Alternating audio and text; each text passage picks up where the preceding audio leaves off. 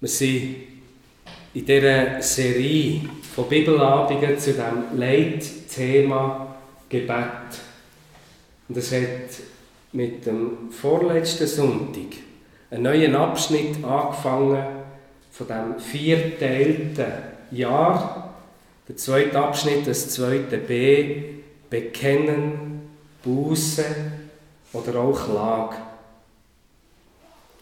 Und zu der Klage oder zum Gebet überhaupt können wir ganz viel lernen von der Hanna.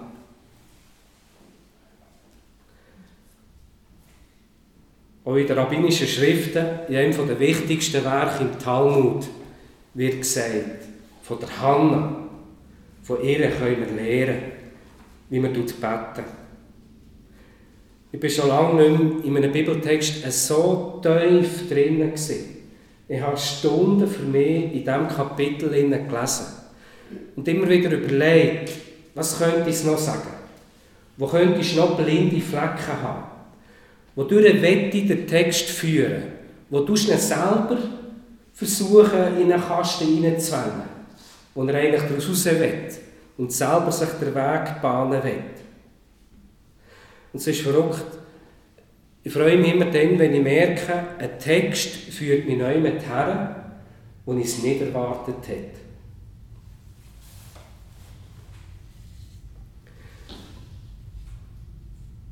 Was ist ein gutes Gebet? Was ist ein Gebet, das bei Gott eine Wirkung hat? Welche Art oder Form, was gibt es für Regeln für Gebet, wo Gott zum Handeln bringen?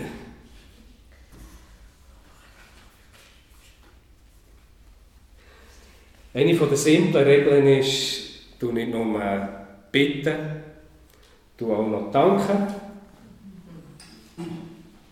Aber wie ist denn das? Es kann schnell berechnend sein, wenn man zwei Danken aufzählt damit man dann endlich die Bitte platzieren kann. Wie ist das bei dir? Jetzt bin ich im Predigen inne. Im Predigen tue ich immer duzen. Ich habe das Gefühl, mit den meisten, aber in den Gottesdiensten dort verwende ich nie «sie», weil ich dann die uralte Form von dem geschwisterlichen «du» nehme. Oder? Ich verwende das jetzt für den Abend auch. Aber selbstverständlich, das Sie ist mir auch viel wert, bei denen, wo ich per se bin. Was hast du für Regeln für dein Gebet? Bewusste, unbewusste. Wir wollen heute das erste Kapitel anschauen von dem ersten Samuel-Buch. Die beiden grossen Samuel-Bücher. Wir haben auch die beiden Bücher von den Königen. Und da hat man merkwürdigerweise eine Doppelung. Man hat die beiden Bücher Samuel, wo von den grossen Königen Saul und David genauso die Rede ist. Also heisst nicht erstes Buch David, zweites Buch David, das heisst Samuel. Nach einem der grössten Propheten. Einer der grössten Priester. Er wird in einem Psalm im gleichen Atemzug genannt mit dem Mose, Aaron und eben Samuel. In diesen Samuel-Büchern passiert etwas ganz Spezielles. In dieser Zeit, wo der Samuel geboren ist, ist die Zeit der Richter. Israel hat keine Könige gekannt. Im Gegensatz zu den umliegenden Völkern. Israel hat Richter gehabt. Die Richter waren oft auch Priester, waren oft auch Heeresführer. Israels König war Gott. Israel hat keinen König gebraucht. Und dann ist der Wunsch gekommen, wir, und das heisst deutlich so, wir wollen auch wie die anderen Völker einen König haben. Wir wollen auch einen sehen, der uns vorausgeht.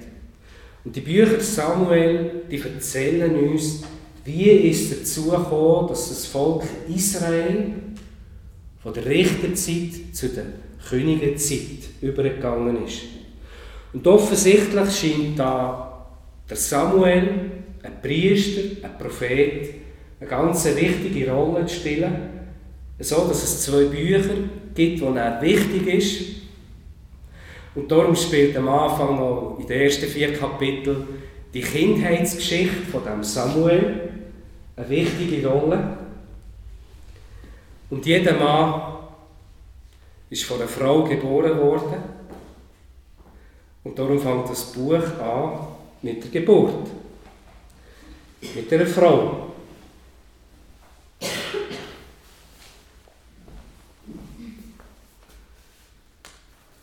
Im Kanton Aargau müssen sie bei Taufen sichtbar für die Gemeinde die Hände vorher desinfizieren. Ich weiß nicht, ob es ist zum zeigen, wie das man es macht. Oder dass auch die ganz Zweiflerischen sicher sind, gut, das könnte Wasser drin haben. ah, eben, jetzt habe ich so geschafft. Äh, hat jemand auf den Text, hätte den Text dabei? Das Neue.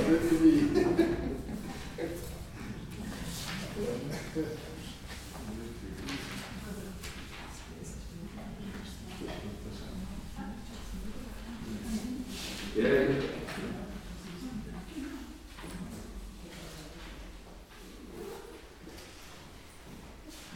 Dürfen nicht reden gleichzeitig?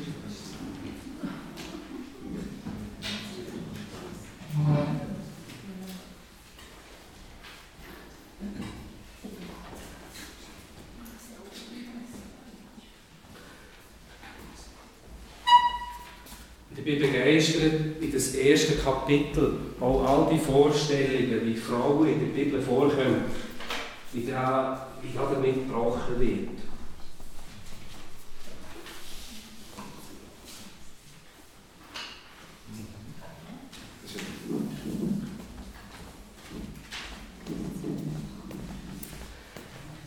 Glaube, wir steigen einfach ein.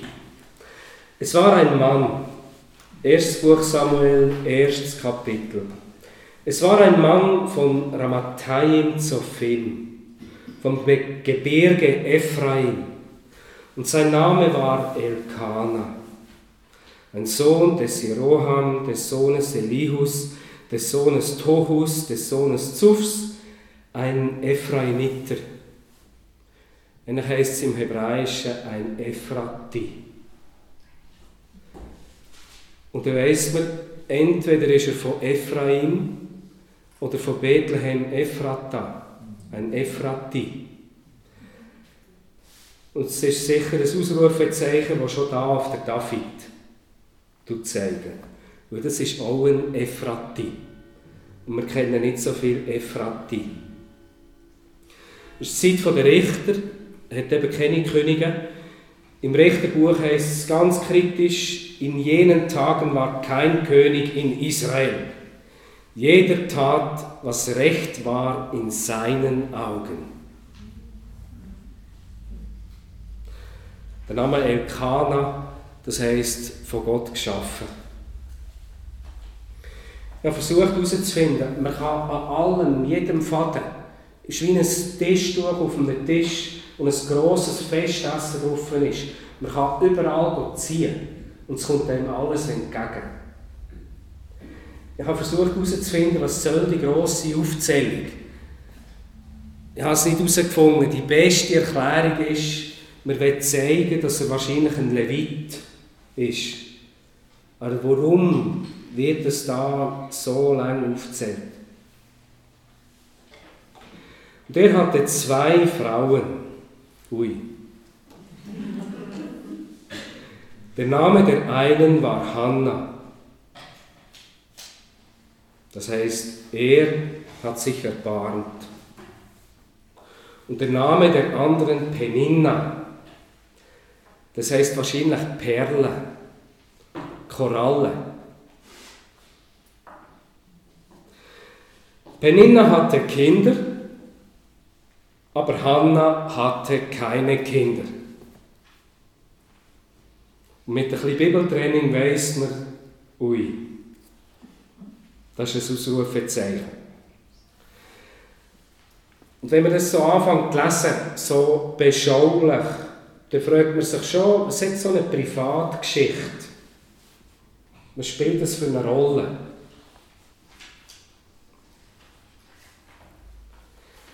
Keine Kinder, das ist eine Reihe von Frauen, Sarah, Rebekka, Rahel, bis ins Neue Testament zu der Elisabeth und zu der Maria.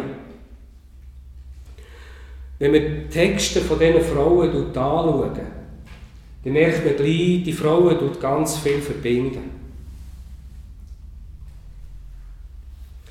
Und dieser Mann, der Elkanah, ging Jahr für Jahr aus seiner Stadt hinauf, um den Herrn der Heerscharen, Großherrn, das wird das Tetragramm, das ich schon einmal erklärt habe, der spezielle Gottesname, jetzt zeigen. Heißt nicht Herr, ist Adonai auf Hebräisch, aber man weiß nicht, man hat kein Wort sonst. Herrn der Heerscharen anzubeten und ihm in Silo zu opfern.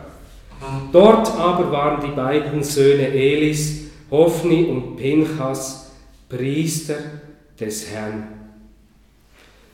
Jahr für Jahr. Wir haben es gehört, Richterzeit ist eine schwierige Zeit. Der Elkanah ist in diesem Fall ein frommer Mann in einer schwierigen Zeit.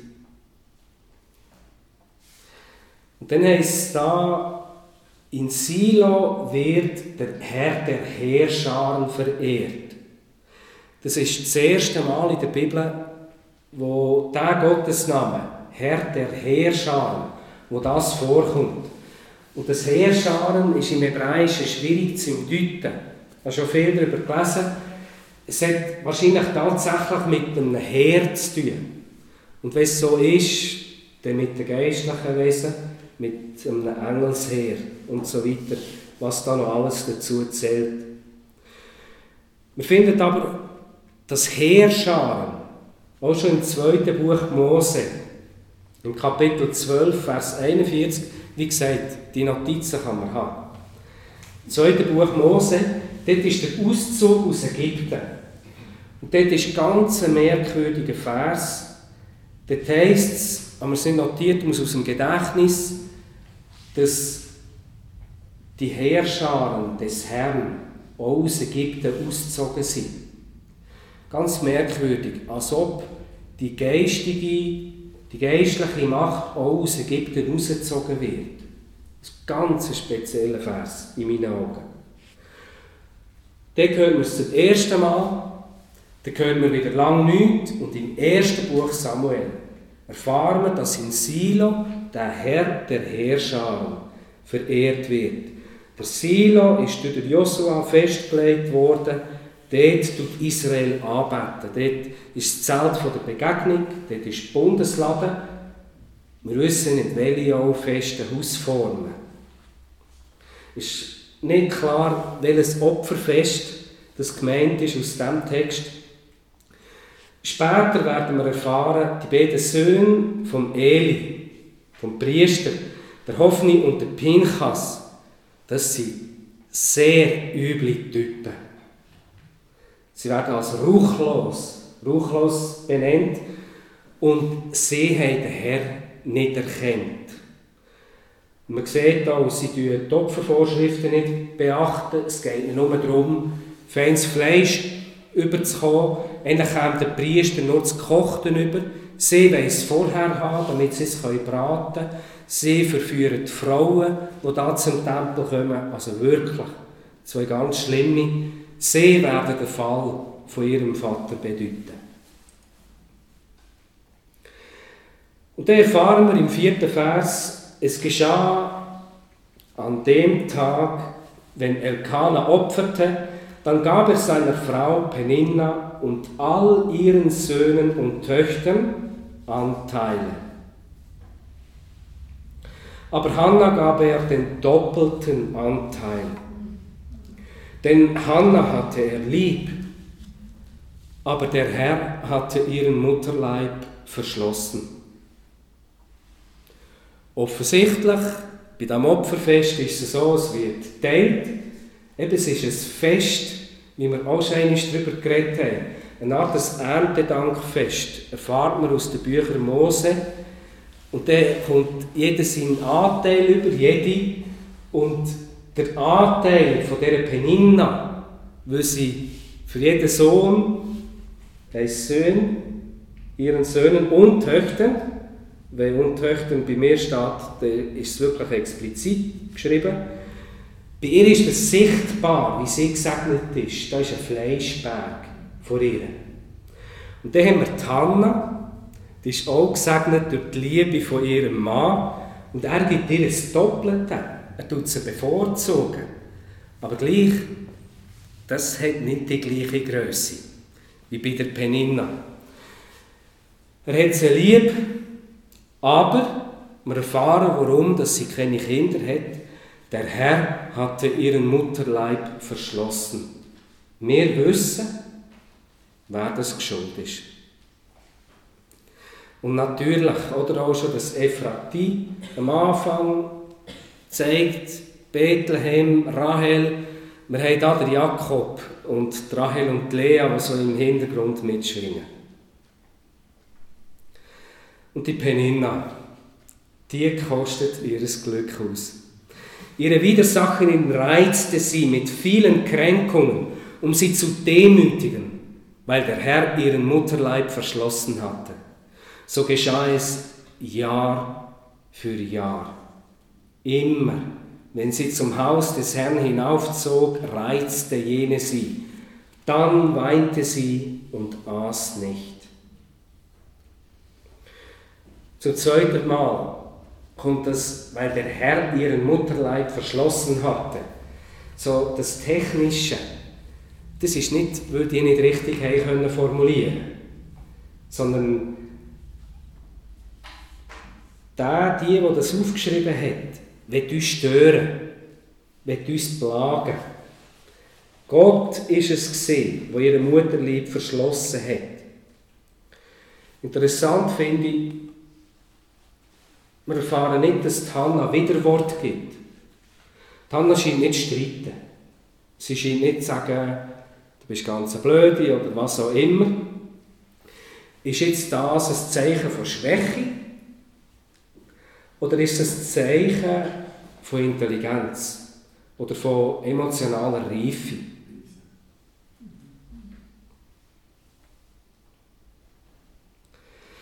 Also, aber sie rennen sie isst nicht.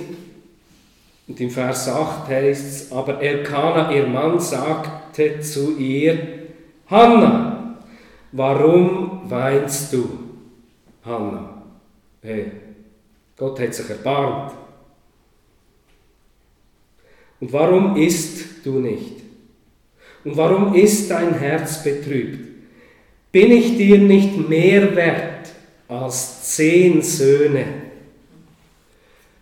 Und es da heisst, aber Elkana, ihr Mann, dann fällt es auf, ihr Mann.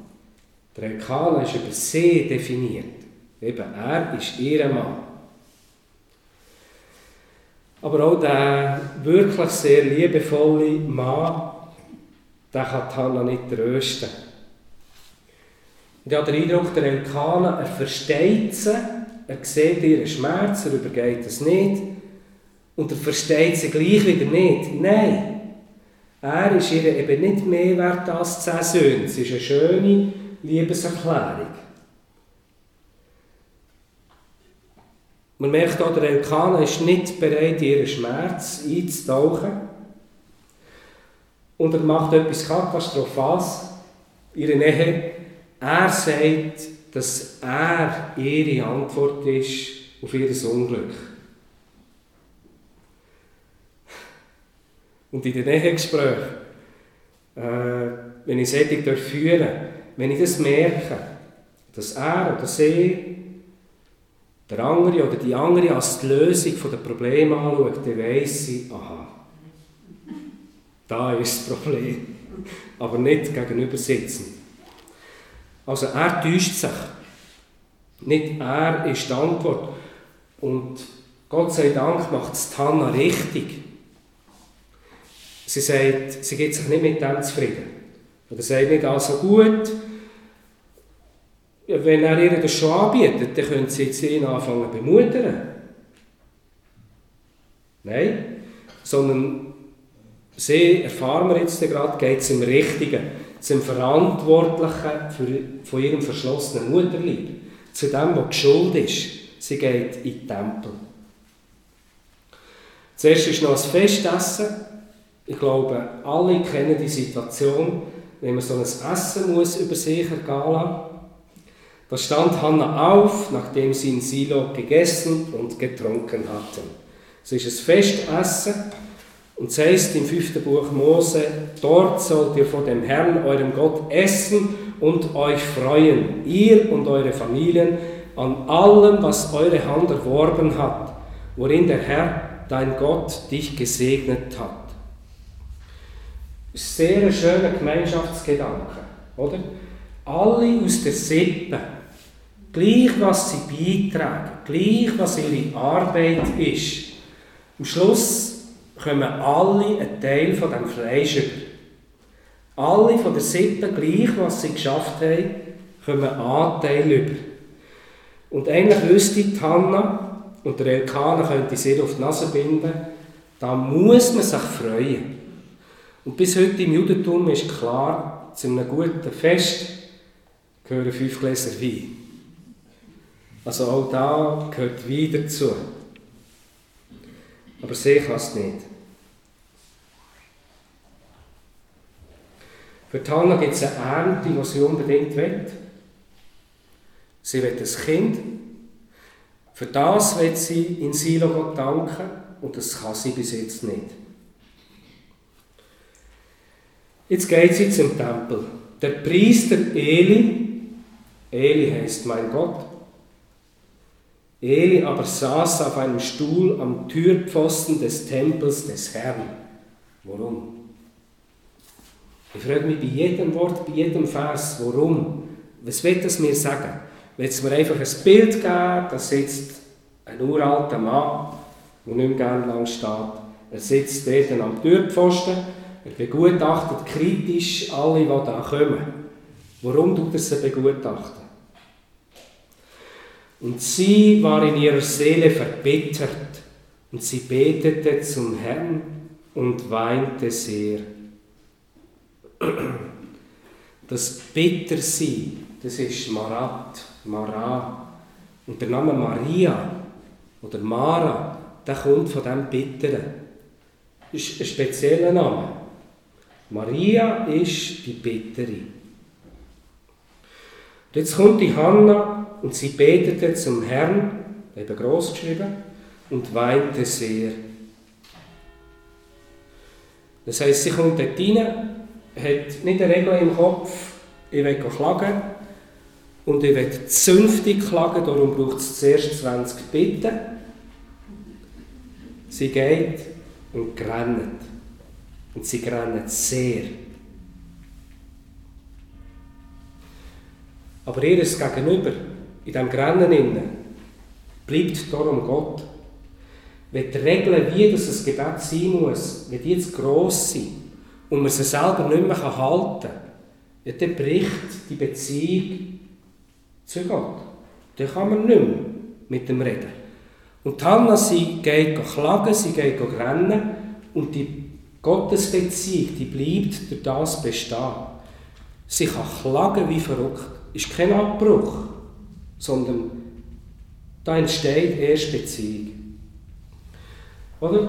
Und so wie wir es am Anfang in diesem Psalm haben gelesen Ich behaupte, dass die Psalmwörter, die wir hier in der Bibel haben, wo authentisch betet wird, dass es weit über das ausgeht, wo viele von uns sich getrauen zu beten. Und darum habe ich ein vermessen in der Ausschreibung geschrieben, oder wie da gebetet wird, so unkorrekt, so gewalttätig und so weiter. Es wird eben ausgeschüttet. 1. Petrus 5 kennen wir gut. Alle eure Sorgen werft auf ihn. Und viele verhalten sich in der Gebet so, als ob sie sich nur halb getrauen, ein bisschen etwas herzulegen. Aber es heisst, werft, oder? Man sieht Bewegung, wo das Werfen bedeutet. Also sie rennen, sie beten und dann kommt etwas Spezielles. Sie legt das Gelübde ab. Wir erfahren vorher nicht, was sie klagt. Wir haben eine Vermutung, aber wir wissen es nicht. Und sie legte ein Gelübde ab und sprach, Herr der Heerscharen, zum zweiten Mal dein Name. Wenn du das Elend deiner Magd ansehen und meiner gedenken und deine Magd nicht vergessen wirst und deiner Magd einen männlichen Nachkommen geben wirst, so will ich ihn dem Herrn alle Tage seines Lebens geben und kein Schermesser soll auf sein Haupt kommen. Tanna klagt, Tanna grennet sehr, Tanna legt ein Gelübde ab. Und er sagt uns Jesus im Matthäus-Evangelium, wir sollen nicht schwören. Ich behaupte, Tanna ist eine ganz eine wichtige Person. Sie hat müssen können schwören, ein Gelübde ablegen. Aber das ist sie. Sie ist eine Rausgekommene. Sie darf ein Gelübde ablegen. Und vielleicht habt ihr es gemerkt, dreimal Magd. Das Elend deiner Magd, deine Magd nicht vergessen deiner Magd einen männlichen Nachkommen. Und wenn man eben die Loblieder von diesen Frauen vergleicht, Maria, Elisabeth und so weiter, das Magd, oder, oder auch Maria, die am Engel antwortet, äh, ich glaube, sie sagt, äh, es geschehe deiner Magd nach deinem Willen, etwa so. Oder? Das redet alles miteinander. Und dann sagt sie, es soll kein Schermesser auf sein Haupt kommen. Das ist eine Art Definition von einem Nazirär. Ein, wo Gott geweiht ist. Wo eben das Kopfhaar nicht geschoren wird. Das kann für eine bestimmte Zeit sein. Drei Monate, vier Monate. Der Paulus macht auch so etwas. Oder es kann eben, wie zum Beispiel beim Simpson, ab Geburt sein. Der Engel geht zum Simson sagen, du, zu der Frau, nicht zum Simson, zu der Frau, sie darf kein Wein trinken, nichts mit Alkohol drin. Sie darf dem Sohn, der kommt, eben die Haare nicht abscheren. Dort haben wir die Nasirär-Beschreibung in Richter 13. Sie macht das Gelübde, sie sagt, was es für einen Sohn werden würde. Und es geschah, als sie lange vor dem Herrn betete, achtete Eli auf ihren Mund, der Securitas vom Türpfosten. Hannah aber redete in ihrem Herzen, nur ihre Lippen bewegten sich, aber ihre Stimme hörte man nicht.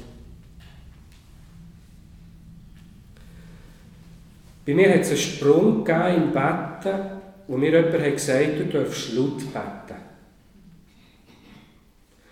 Und auch sie tut die Lippen bewegen. Das Gefühl ist ein Unterschied, oder ob das, was im Herzen, ob die Lippen, ob das Körperliche auch dabei ist. Im Talmud, wie ich angetönt habe, heisst es, wie viele wichtigste, wichtigste Regeln können von Hannah über das Beten gelernt werden. Für den Talmud ist wie das Tanabeten zentral. Ganz viele äh, sehr humorvolle Sachen werden gesagt, aber eben auch sehr bedeutende. Und er sagt, wie betet Hannah? Aha, wir von ihr, wer betet, muss sein Herz führen. Was bedeutet das? Hannah geht klagen. Hannah schaut, was ist in ihrem Herz drin. Und sie tut das Herz führen. Es ist wichtig. Was sind Nebengedanken? Was sind grosse Pfade von meinen Gefühlen?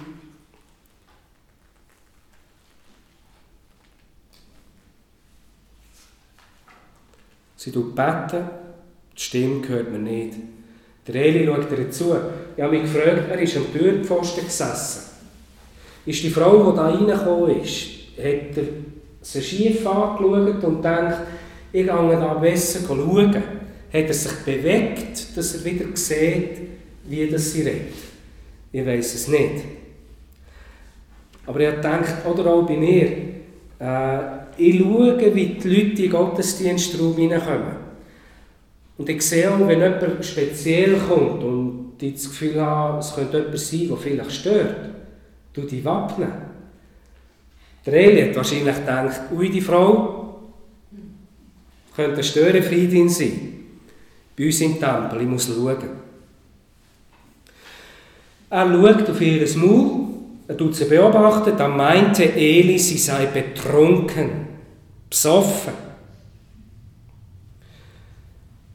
Warum? Nur weil sie die Lippen bewegt. Und Eli sagte zu ihr, wie lange willst du dich wie eine Betrunkene benehmen? Mach, dass du deinen Rausch los wirst. Im Hebräischen heißt mach, dass du dein Wie los wirst. Auf Deutsch, gang kotzen. Und ich und andere, die das auslegen, behaupten, so hat Hannah dort drinnen gebetet. Wie eine, die kotzt. Hat die ganze Klage, alles, was in ihrem Herzen ist, sie hat es hergekotzt. Und zwar bis zum Letzten. Ich sage es jetzt ganz wüst, den Finger noch einmal hineingesteckt, dass das hinterletzte bisschen wirklich rauskommt und da platziert wird. Vers 15, aber Hannah antwortete und sagte, nein, mein Herr. Und jetzt ist wirklich Herr. Ich bin eine betrübte Frau. Wein und Rauschtrank, wahrscheinlich Schnaps, habe ich nicht getrunken. Und die rabbinischen Schriften, sie sind viel weiter als wir in der Auslegung. Wir haben uns lange mit anderen aufgehalten. Sie haben ganz kreative Ideen, was das alles bedeutet. Der Talmud sagt, Tanna sagt, sie sagt nicht nur Nein, mein Herr. Im Hebräischen kann man auch lesen, du bist nicht mein Herr. Wenn du mich so anschaust, dann bist du nicht Priester. Dann bist du nicht vom Heiligen Geist erfüllt. Nein, mein Herr. Wenn sie sagt, Wein und Rauschtrank kann ich nicht trunken, dann erinnert das an das Gelübde. Oder von der, eben, wenn es um die Nasirär geht, dass sie so etwas nicht hat, dass sie einen Nasirär könnte gebären, von Anfang an. Und jetzt kommt für mich der zentrale Vers, oder Teil, ich habe mein Herz vor dem Herrn ausgeschüttet. Und ich habe lange gesucht, ich habe keinen anderen Vers gefunden, was das heißt. Ich habe mein Herz ausgeschüttet. Aber wir reden heute von dem. Oder heute ist das in unserem Mund. Die Hanna, behaupte bis mir jemand die Hanna ist die Erfinderin vom Herzausschütten, von unserem Sprachgebrauch. Der für ihn hat es nach Kotzen ausgesehen. Die Hanna sagt es bisschen schöner. Sie hat ihr Herz ausgeschüttet. Im Hebräischen heißt es Nefesh. Das ist ein, ein schwieriges Wort. Das kann Kehl sein, das kann Seele sein. Aber eben die Seele ist mit der Kehle verbunden. Es muss rauskommen. Ja, es rausgeschüttet. Sie ist die Erfinderin vom Herzlehren. Und ich habe lange über die Sachen nachgedacht. Wir erfahren später, dass nachher der Bub, der geboren ist, wahrscheinlich, als er etwa drei oder vier Jahre alt ist, wird er wirklich zum Eli gebracht. Und er wird dort zum Gehilfen, zu einem Lehrling, eben wirklich zu einem Gehilfen in diesem Tempel. Und dann hören wir, wie Gott Samuel zum ersten Mal rufen.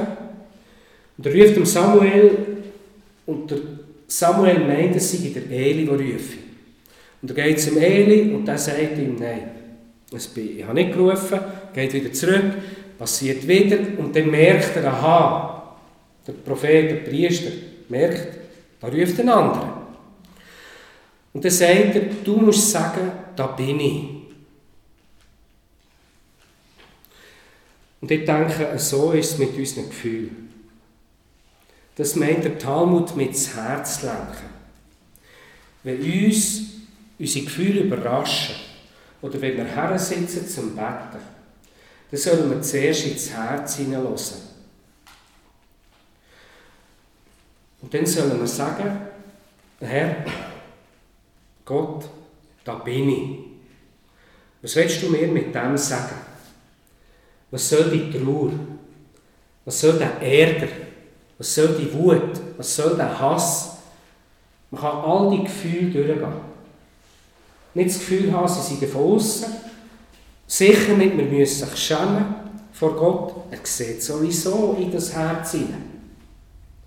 Und Hannah lehrt uns, bei ihr lehren wir, das sollen wir herschütten. Und ich vermute eben, dass die Geschichte, die der Eli ihm lehrt, er soll sagen, da bin ich, wird uns sagen, oh, in diesem Gebet können wir sagen, da bin ich. Was soll das? Was soll mein Schmerz? Und dann dürfen wir durchreden, durch die Trauer durch. Und sagen, was macht alles traurig?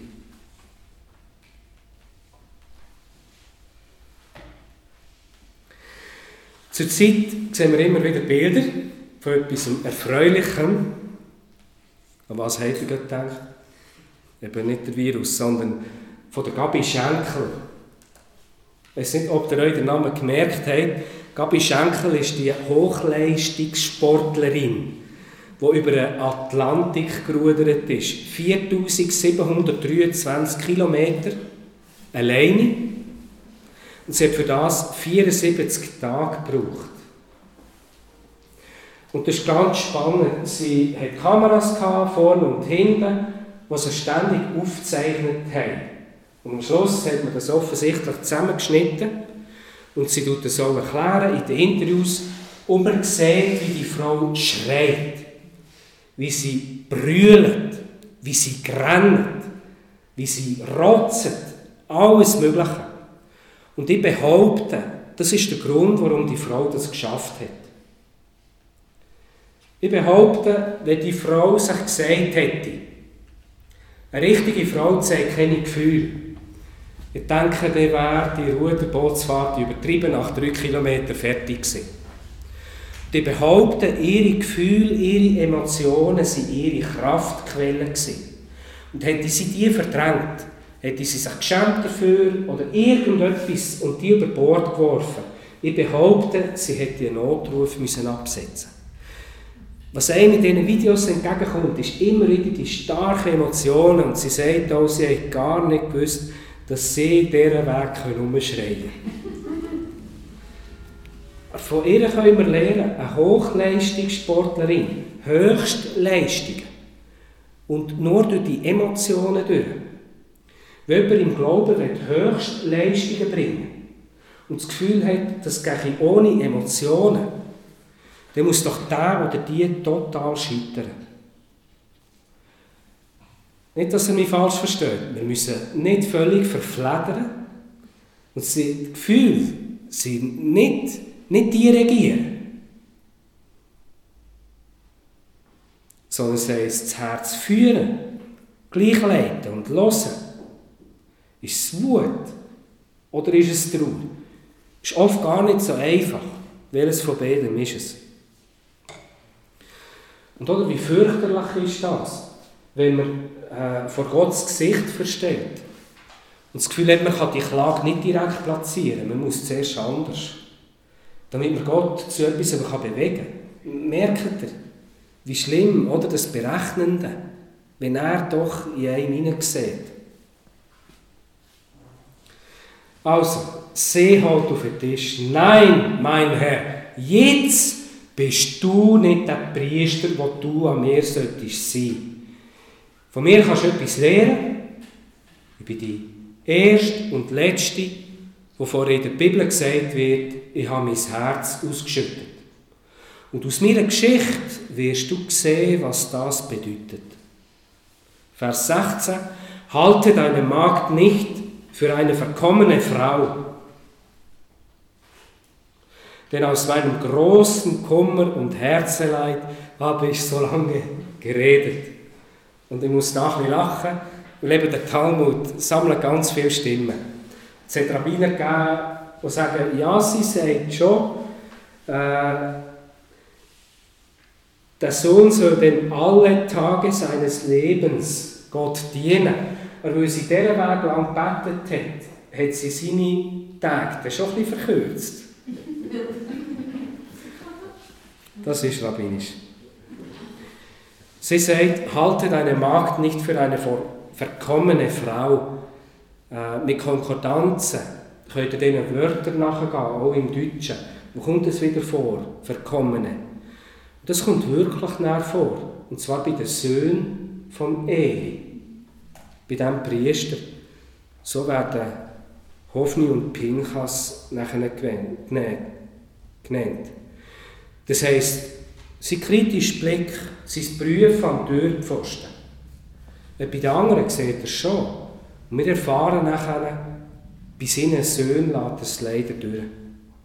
Und das wird viel für ihn bedeuten. Mit ihm ist es fertig. Nachher. Eli antwortete und sagte, geh hin in Frieden. Der Gott Israels wird dir deine Bitte erfüllen, die du von ihm erbeten hast.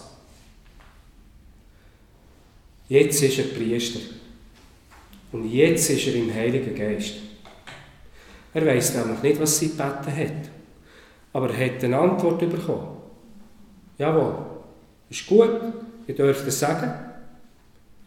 Lech Beshalom, gang im Frieden. Der Gott Israels, ein anderer Gottesname, wird dir deine Bitte erfüllen. Sie sagte, lass deine Magd Gunst finden vor deinen Augen, fast wie Maria. Und schön ist, der Eli, er hat ein Wort für die Frau. Ich hoffe, es hat ein tüchtig Leid da, wie er sie falsch eingeschätzt hat vorher. Aber das Mitleid hat ihn gleich nicht zu einem selbstsüchtigen Helfer gemacht. Er hat nachher nicht gesagt, und kann ich dir sonst noch helfen und wo ist es denn noch schwierig bei dir und was brauchst du denn noch? Nein, sein Auftrag war zu sagen, jawohl, ist gut. Ihr versteht, was ich meine. Man kann ihm helfen, kann man schnell grenzüberschreitend sein. Er ist es nicht. Und da heißt es, und die Frau ging ihres Weges und aß und hatte nicht mehr ein Gesicht. ist die wörtliche Übersetzung. Und wir, wir sagen auch so. Sie hat nicht mehr so ein Gesicht gemacht. Und dann tut der Elberfelder schreiben, hatte nicht mehr ein so trauriges Gesicht. Ja. Dann könnt doch das gut nachvollziehen. Ja, sie hat sich ausgekotzt. Sie hat alles ausgeschüttet. Sie war leichter. Sie hat nicht mehr so ein Gesicht nachher gemacht. Und jetzt kommt eine heftige Kritik. Wenn nachher eine Bibelübersetzung eine Hoffnung für alle übersetzen, man sah ihr an, wie glücklich sie war. Ich sage es ganz böse, für mich ist das Gift. Oder es tut etwas Falsches bei uns ins Herz legen. Zu meinen, aha, wenn wir uns ausgekotzt haben, wenn wir geklagt haben, dann müssen wir bis herkommen zum Stadium, wo wir wieder so richtig glücklich sind. Und das ist ein Ballast, der zu gross ist. Das, das können wir nicht erreichen. Also das ist zu viel. Das ist weit über das Ziel ausgeschossen. Nein. Sie haben nicht mehr so ein Gesicht gemacht, wie lange. Es ist schon zu viel geschrieben, sie hatte nicht mehr so ein trauriges Gesicht. Und sicher nicht, man sah ihr an, wie glücklich sie war. Das wissen wir doch nicht.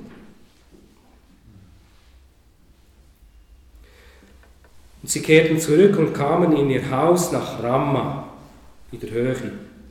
Hat auch wieder mit Bethlehem tut anklingen, ist nicht dort, aber ist ein Link. Und Elkanah erkannte Hannah, seine Frau. Und das Erkannte, hat er sicher schon mal gehört, heisst miteinander schlafen, aber hat er auch schon gemerkt, dass es erstaunlich selten vorkommt in der Bibel. Es ist nicht viel, dass es das heisst.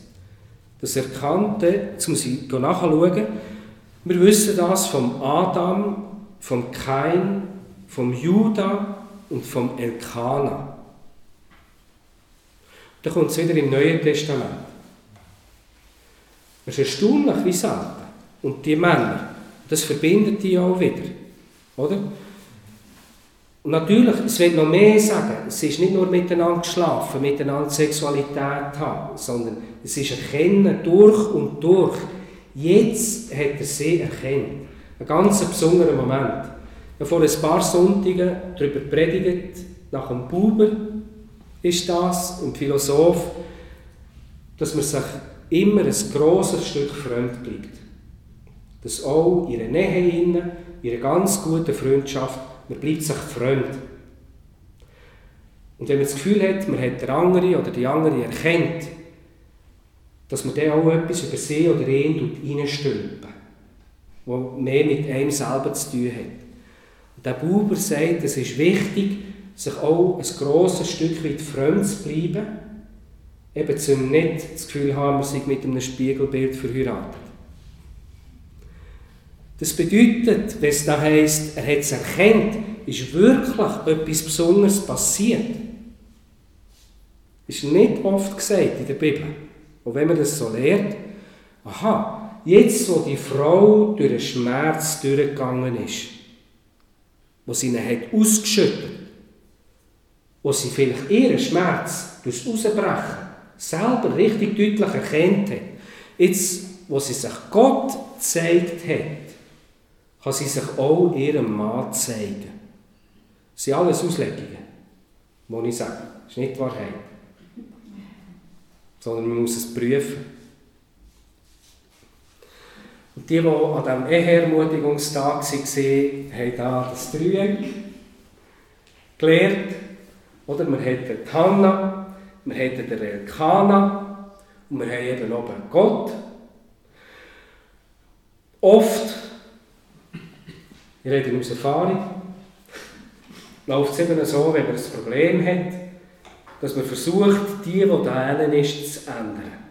Und zu sagen, du bist die Lösung von meinen Problemen. Wenn du das so und so würdest machen, dann wäre das für mich ganz anders. Bitte tu doch. Und so weiter. Aber die Hanna, sie halten sich nicht mit der Penina auf, sie halten sich nicht mit dem Elkana auf, sie fällt auch nicht auf seine Versuchung hinein, ich bin doch mehr wert als zehn Söhne. Nein, sondern sie geht in den Tempel hinein und tut es Gott herklagen. Und offensichtlich kommt nachher etwas oben drüber. Der Elkanah erkennt sie. Etwas passiert da oben drüber. Und dann heißt es, wie es eben oft heißt, der Herr tagte an sie. Er hat sich an sie erinnert. Er heißt genau gleich auch bei der Rahel. Ah, stimmt. Entschuldigung. Ich habe ja noch etwas mit dir vor. Und Hannah wurde schwanger. Und als die Tage um waren, gebar sie einen Sohn. Und sie gab ihm den Namen Samuel, denn vom Herrn habe ich ihn erbeten. Das Hebräisch Shmuel und das Wort für erbeten Scha'al sieht fast genau gleich aus. Der Schmuel, der Samuel, wird später als erster König der Saul salben. Der Shaul ist die genau gleiche Wurzel. Also der Erbetene wird der Erbetene, eine andere Form von Erbeten, später salben hängt alles miteinander zusammen. der, der erbeten ist. Und die Rabbiner erzählen sich, man hat sich den gewünscht, man hat sich den erbeten. Und viele Mütter haben ihren Sohn Samuel genannt. Und dann sind die Männer aufgewachsen und haben angefangen zu handeln. Und rundherum hat man gesagt, nein, er ist es nicht. Wir müssen auf den Nächsten warten. Und da, da ist der Samuel eben. Er ist es. Vers 21, und der Mann, Elkana, warum ist das so betont? Der Mann. Jetzt, so er seine Frau erkennt hat, jetzt, wirklich erkennt, ist er ein Mann geworden. Elkana zog mit seinem ganzen Haus wieder hinauf. Ist merkwürdig. Am Anfang im vierten Vers heißt wenn Elkanah opferte, dann gab er seiner Frau Peninna und all ihren Söhnen und Töchtern die Anteile, aber Hannah gab er den doppelten Anteil. Ich weiß nicht, ob das gemerkt habt. Peninna wird als seine Frau bezeichnet und Hannah aber nicht. Und da haben wir wieder etwas Ähnliches. Das ganze Haus zieht auf Silo auf um dem Herrn das jährliche Schlachtopfer zu opfern und sein Gelübde zu erfüllen, aber Hannah ging nicht mit hinauf. Merkt, was, was ist das? Die Irritationen. Sondern sie sagte zu ihrem Mann, wenn der Junge entwöhnt ist, will ich ihn bringen, wenn ich ihm nicht mehr Brust gebe, dass er vor dem Herrn erscheint und dort für immer bleibt. Und der Mann Elkanah sagte zu ihr, wunderschön, tu, was gut ist in deinen Augen, bleibe, bis du ihn entwöhnt hast. Nur möge der Herr sein Wort aufrechterhalten. Ein schwieriger Satz. Vielleicht bedeutet es, hoffentlich bleibt Gott bei seinem Teil, wenn du dir so lange Zeit nimmst. Aber ich weiß, den muss man machen. So blieb, die, so blieb die Frau und stillte ihren Sohn, bis sie ihn entwöhnt hatte. Wie lange ist das? Der Bub hätte dann laufen Er dann selber im Tempel bleiben Drei, zwei, habe ich gehört, vier, sechs, neun. Hm. Und als sie ihn entwöhnt hatte, nahm sie ihn mit sich hinauf nach Silo, Gatana allein. Dazu drei Stiere und ein Epha Mehl und einen Schlauch Wein und brachte ihn in das Haus des Herrn, ohne Herrscher. Der Junge aber war noch jung. Und sie schlachteten den Stier und brachten den Jungen zu Eli. Ich behaupte, der Elkanah steckt nur in diesem See in. Jetzt ist dermaßen unbedeutend geworden. Er ist nur noch in diesem See. Sie schlachteten, sie brachten. Er ist nur noch dort drinnen enthalten. Er hat das Gefühl, die Frau zieht dort auf. Ja, sie führt. Sie weiss, wie lange das der Bub daheim bleiben Ihren ist klar, sie kann nicht das Baby zum Tempel bringen, sowieso nicht dort lassen. Elkanah, wie viele Kinder hast du? Solltest du es wissen. Und sie kann auch sicher nicht aus ihrem Gelübde wieder zurückkehren. Nein, sie muss die warten.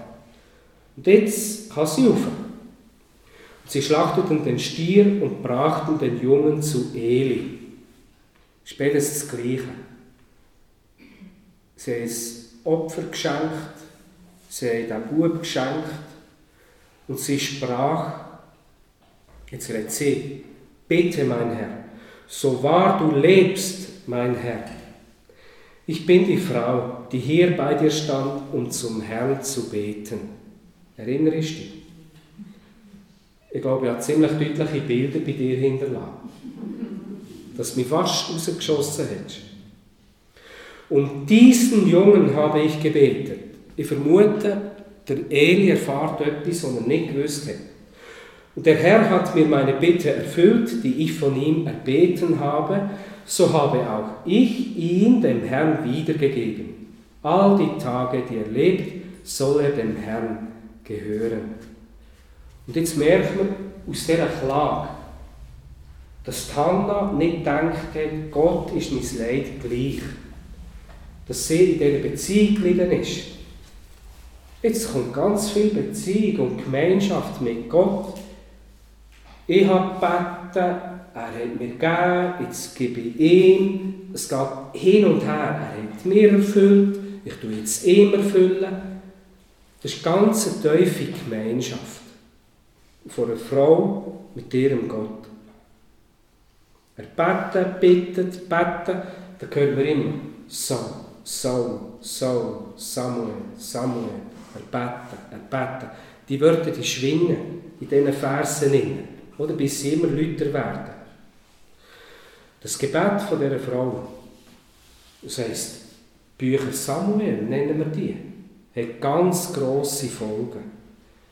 Einer der grössten, von vielleicht den drei grössten Propheten, wird da in den Tempel hineingebracht. Ein kleines Milchbübli. Ich habe mich gefragt, hat jetzt der Elkanah einen Sohn verloren? Später wird erfahren wir, dass der Eli zu ihm sagt, Gott möchte dir noch mehr Kinder schenken. Und es kommt über zwei Söhne und drei Töchter noch. Oder umgekehrt. Eins von beiden. Es kommt noch mehr über. Nein, behaupten, er ist ja nur durch diesen Sohn bekannt. Die anderen, die er behalten konnte, die haben ihn nicht bekannt gemacht. Und sie beteten dort den Herrn an. Und Hannah betete, ah, jetzt bin ich schon im nächsten Kapitel, aber jetzt kommt ihr grosses Loblied, wo sie in die Reihe der anderen Frauen steht. Ich werde noch ein paar wenige Verse rauszücken. Hannah betete und sprach, mein Herz frohlockt in dem Herrn. Jetzt tut das Gefühl, jetzt ist das dominant. Mein Horn ist erhöht in dem Herrn. Mein Mund hat sich weit aufgetan. Der kommt schon angestört. Gegen meine Feinde. Denn ich freue mich über deine Hilfe. Und jetzt wird uns das Gebet ihrer höheren Kunst überliefert. Mit der grossen Prophetie. Und das ist für mich Gnade. Das Klagegebet von der Hannah was sie dort gerotzt hat, was da für Schleim, für Brücken, für Sachen rausgekommen sind, das hat doch Gott vertreibt. Ein allmächtiger Gott, der kann mit dem umgehen. Der vertreibt das. Und das lässt er in Vergessenheit sinken. Und dann das grosse, frohlockende, prophetische Gebet, das wird dann überliefert. Uns wird nur überliefert, sie hat das Herz ausgeschüttet. Das sollen wir lernen. Und dann aus dem prophetischen Gebet können wir ganz viel daraus herausholen. Da heißt es im vierten Vers, der Bogen der Helden ist zerbrochen. Die strahlenden, die großen, ihr Bogen ist kaputt. Und die Stürzenden, die, die umkehren, die im Begriff sind, umzukehren, haben sich mit Kraft umgürtet. Das ist die Macht von Gott. Er kann absetzen, einsetzen, wie er will. Da kommt der ganze komische Vers, der zehnte, im zweiten Kapitel. Die mit dem Herrn rechten, werden niedergeschlagen werden, im Himmel wird er über ihnen donnern. Auch das kann, oder? Wenn das eine braucht, dann kann er einen tüchtig eins auf den Schädel geben. Das macht er, wenn man das braucht. Das soll gut tun. Man kann das auch brauchen zum Wikinger missionieren. Das Donnern. Und Nebenbemerkung. Der Herr wird richten die Enden der Erde. Und jetzt, darum erwähne ich den Vers. Der zweite Teil vom zehnten Vers. Er wird seinem König Macht verleihen und erhöhen das Horn seines Gesalbten. Wo noch völlig ferne ist, dass Israel könnte einen König haben. Wo noch viel ferner ist, oder das Wort Gesalbter im Hebräischen heißt der Maschiach, der Messias. Und das schwingt beides, dass es einen König gibt, der noch eine höhere Ölung hat. Oder als ein irdischer König kann haben. Bevor es die Vorstellung gibt, dass es Könige kann haben, dass es einen Messias kann haben, kommt Hannah und spricht in ihrem Gebet so etwas aus. Jetzt haben wir zwei Möglichkeiten. Man kann wegen diesem Vers sagen, aha, dann ist das also geschrieben worden, viel, viel, viel, viel später. Wo es schon lange Könige hat gegeben, wo schon lange die Idee vom Messias hat gegeben. Klar, sonst würde es ja nicht da stehen. Oder man kann sagen, was eben Gebete oft sind, dass sie ihrer Zeit weit vorausgehen. Gebet eben sind unvermessen, sind unkorrekt. In Gebet werden häufig Sachen gesagt, die, die prophetisch sein oder die eben nur blöd sind. Es kann beides sein. Und da passiert etwas ganz, ganz Grosses. Und die Bücher Samuel ist ganz merkwürdig. Wem seine Idee ist das mit dem Messias? Also die Samuel-Bücher sagen, es ist der Mensch ihre Idee. Ganz etwas Komisches. Man kommt auf die Idee vom König. Es sind Menschen. Da, da können wir jetzt lange darüber diskutieren. Der ganz zentrale Vers von dieser Frau, die ihr Herz ausschüttet. Aus nochmal dorthin. Ich habe mein Herz vor dem Herrn ausgeschüttet.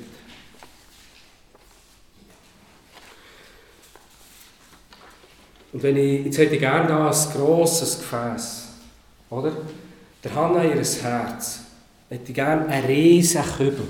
Das würdet ihr nie mehr vergessen. Sagen wir, und nicht mit schönem Wasser, sondern richtig grusiges Dreckwasser riesen Klagewasser, oder? Mit Rotz und Schleim und weiss ich nicht was. Und dann sollte dieser riesen Topf, dann sollte ich euch da voll in die Mitte hineinschütten. Dass ihr nie mehr das mit dem Ausschütten vergessen. Und warum muss man sein Herz ausschütten? Es im fünften Buch Mose heißt, Kapitel 6, Vers 5,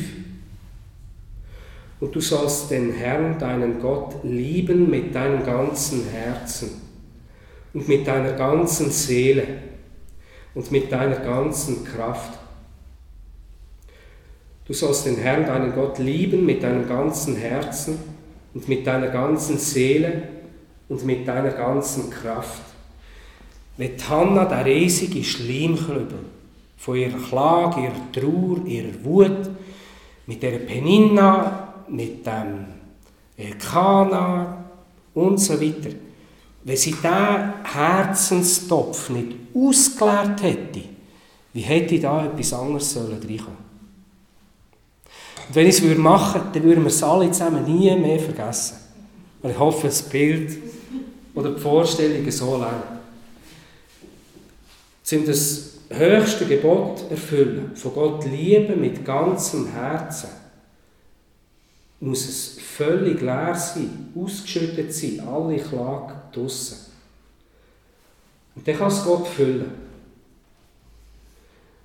Und aus meiner Erfahrung behaupte ich, man muss den Kübel immer wieder ausleeren.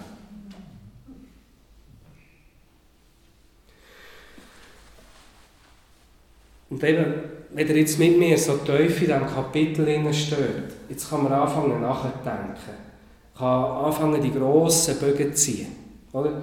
Vor zwei Tagen ich hätte diesen Text können verführen können. Hätte ihn kübeln habe das letzte Welle ansitzen, wie Gott mein Herz ausschütten. Und bin mit in diesem Text gestanden und er hat mich dermaßen genervt. Aber eben dann, wenn wir in der Nacht aufwachen, dann ist man richtig tief drin, wenn es dann anfängt zu drehen was kann ich noch rausholen, rausziehen aus, aus diesen Versen, aus diesem Satz? Und ich habe gedacht, wir können lernen, wie entsteht ganz Grosses. Oder? Grosse Könige. Grosse Frauen. Ein grosser Priester, einer der grössten. Mit welcher Strategie kommen wir dorthin? Jawohl, wenn ihr sagt, sein Herz ausschütten, dann bin ich zufrieden. Aber ich will noch weitergehen. Ich behaupte, im dritten Vers steckt eine Antwort, das heißt: Und dieser Mann ging Jahr für Jahr aus seiner Stadt hinauf. Der hätte gar nichts von Königen wissen. Der nichts von Propheten müssen wissen. Der hätte einfach ein treuer Mann müssen sein und in seinem Glauben stehen, einfach treu seine Gelübde immer wieder erfüllen, immer wieder auf sie sagen, ja, ich weiß, ich habe Krampf dafür wie ein Stier, aber schlussendlich bist es du, wo mir das gegeben hat. Und das Jahr für Jahr kommt noch das zweite Mal. Im siebten Vers, so geschah es Jahr für Jahr, immer wenn sie zum Haus des Herrn hinaufzog, reizte jene sie. Hat sie plaget. Und der Elkaner, der die Frau hat geliebt, hat es gewusst. Es wird wieder schwierig werden für die Frau, die ich liebe. Aber er hat ihr zugemutet. Er hat es ihr zugetraut. Es hat die Jahre gebraucht, der Schmerz, der Kübel, der müssen gefüllt werden. Jedes Jahr ein bisschen. Noch mehr und noch mehr und noch mehr, bis der Schmerz so gross war. Vielleicht ist sie früher auch schon im Tempel. Der hat wieder ausgeschüttet. Aber bis der Schmerz so gross war, dass sie gesagt hat, du wieder übertrieben, jetzt will ich einfach nur noch einen Sohn gebären. Ich gebe ihn dir wieder. Der Schmerz hätte so gross müssen sein, dass der Schmerz, das Kind wieder Herz geben, kleiner war. Auch das mutet Gott einer Frau, einem Mann zu. Wie bringen wir einen Menschen anders zum Handeln oder zu einer Veränderung? In der Bibel lernen wir, dass ganz viel Grosses durch Leiden entsteht. Und eben da, wie entsteht Grosses, wie kommt so ein grosser Prophet, der Samuel, wie kommt er zustande, durch welche Strategie, die wissen, die haben keine Ahnung. Aber das Jahr für Jahr vom Elkanah, sein Jahr für Jahr hat eine Wirkung. Es hat bei ihr eine andere Wirkung. Sie hasst es, vermute ich. Jahr für Jahr wachsen die Schmerzen, bis es endlich ausgeschüttet wird und sie bereit ist, das Kind zu geben.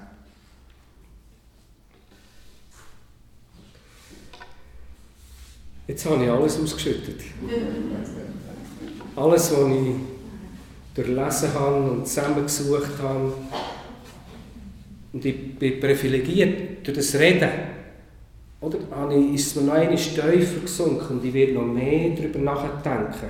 Was sagt mir das? Männer müssen auch ihre Herzen ausschütten. Wir müssen unsere Herzen lenken. Wie entsteht ganz Grosses? Es fängt mit einer Frau an. Und all die Bezüge in der Bibel, die Zusammenhänge,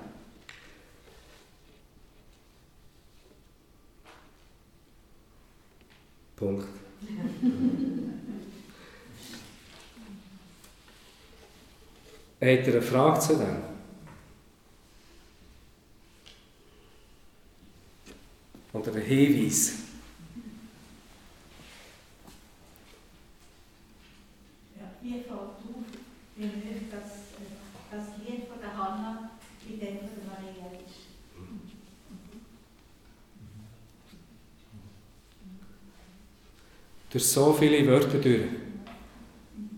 Ja.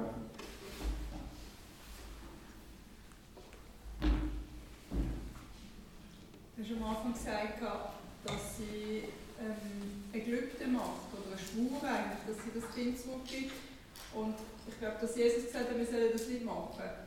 Aber es ist im Alten Testament das auch schon gesehen, dass man das nicht machen soll. Mir ist das neu. Also für mich ist das nie eine Schwur in dem Sinn, sondern es ist mehr Deal. Mhm. Für mich ist Gott auch ein Handelspartner. Ganz ein gefährliches Wort. Ja, ja, das muss man eben herrühren, damit man darüber reden kann. Ja. Und eben das Buch Hiob, oder, ist das Buch, wo einem sagt, nein, wehe, du willst mit mir handeln. Ja. Aber ja, Aber sie macht es ja schlussendlich auch. Sie Sie macht's. an und sagt, Mhm. ich, ich bin völlig mit ihr ein. Sie kotzt sich aus, oder? Und Mhm. geht auf die Knie runter und sagt so, und wenn mir jetzt einen Sohn schenkst, ich Mhm. gebe ihn dir zurück, aber schenk mir jetzt eben einen. Mhm. Ich glaube, ich sage jetzt etwas Rabbinisches, alle, die diesen Text auslegen, müssen sagen, wie verboten das es ist, ein Gelübde abzulegen.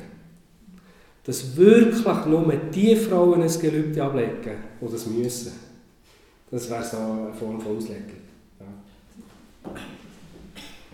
Und so, also ich habe schon viel, mal, schon viel Gelübde abgelegt und viel geschworen. Und ich glaube, 99% von denen hat Gott einfach gehüdert. Also mit dem Gelübde, da denke ich jetzt aber auch an die vielen Motive statt, aber man in der katholischen Kirche Kirchen findet. Mhm. Die Votivtafeln, Ja. sagen wir. Ah, Motivtafeln. ja. Also wenn irgendjemand äh, gebetet hat, um von einer Krankheit geheilt zu werden oder Mhm. so, dann nachher das zeigt, Mhm. ja, das Geschenk zurückgibt. Mhm. als Dank dafür, dass es Ja. passiert ist. Das hat in katholischen Kirchen sehr viel. ja. Zum deutlich festmachen, von wem das man es hat. Ja. Das sehen wir auch schön im Flüeli Ranft. Ja. Dort in der äh, Klause. Wunderschön, dass die Leute sagen, das habe ich von dir bekommen. Gott. Mhm. Also mich dunkt es ist nicht das Gelübde, was sie da ableitet, sondern das Versprechen. Mhm. Für mich ist das Gelübde noch etwas anderes. Mhm. Wenn du nicht bist, dann ist es so. Das ist ein Versprechen. Ich werde darüber nachdenken, warum ist nicht das Gelübde so wichtig gewesen? An diesem Abend. Was, was ist der Grund? Ja. Vielleicht ist es gleich die Hoffnung, dass man sich nicht muss die Hände dreckig machen beim Kübel ausleeren, sondern ich hätte dir da einen schamper guten Deal. Ich behaupte, der Kübel lenkt.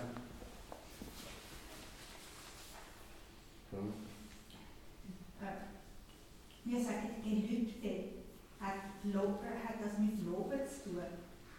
Und ja, Und im Althochdeutschen, oder? Geloben ist auch Glauben.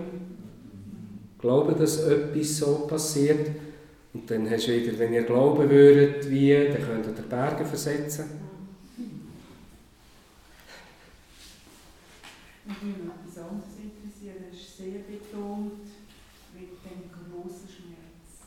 Aus dem grossen Schmerz entsteht Grosses. Also ich denke, für mich ist das jetzt zwingend Schmerz. Also ich denke, grosser Hunger nach dem, was Gott will machen. Einfach wirklich, ähm, sich wirklich ganz öffnen. Mhm. Also ich denke nicht, dass Schmerz muss zwingend dabei sein. Ja, auf jeden Fall. Irgendwo Ja. nur Hunger hat. oder? Ja. Es ist wirklich, es ist gut, dass du es noch einmal sagst, es ist das ganze Gefühlsspektrum. Nicht nur ein Ausschnitt, wo man soll im Gebet drauf schauen oder? Auch, man hat mehr, manchmal eben einen Hunger oder man hat manchmal eine Freude und dem nachgehen, warum ist jetzt das so? Es zeigt mir mein Herz über mich. Ja, ja das finde ich wichtig. Es durch alle Gefühle durch. Ja. Da Pete Scazzero, äh, Pastor aus den USA, hat lange Zeit Tagebuch geführt. Jeden Abend, was sind meine Gefühle, um sich richtig auf die Nase zu binden.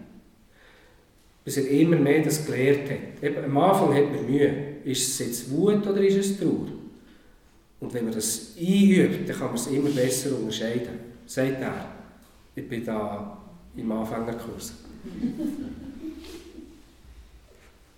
Ja. Und der Hunger ist natürlich, kann auch eine Aufgabe bedeuten. Ja.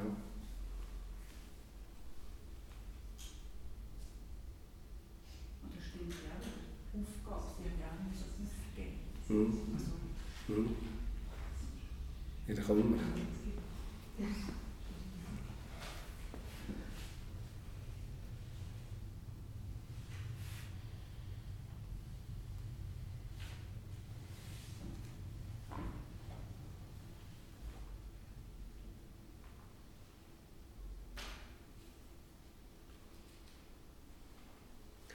Die ganze Coronavirus-Situation ist eine Situation, wo man sich wieder ganz neu lernt.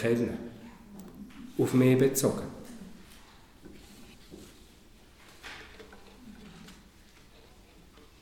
Und immer wieder muss sagen, warum reagierst du jetzt so? Warum löst es bei dir aus? Und wo ich weiss, jetzt müsste ich still im Kämmerchen sitzen und aber das zwei Stunden lang bewusst nicht machen, weil ich nicht dort sitzen.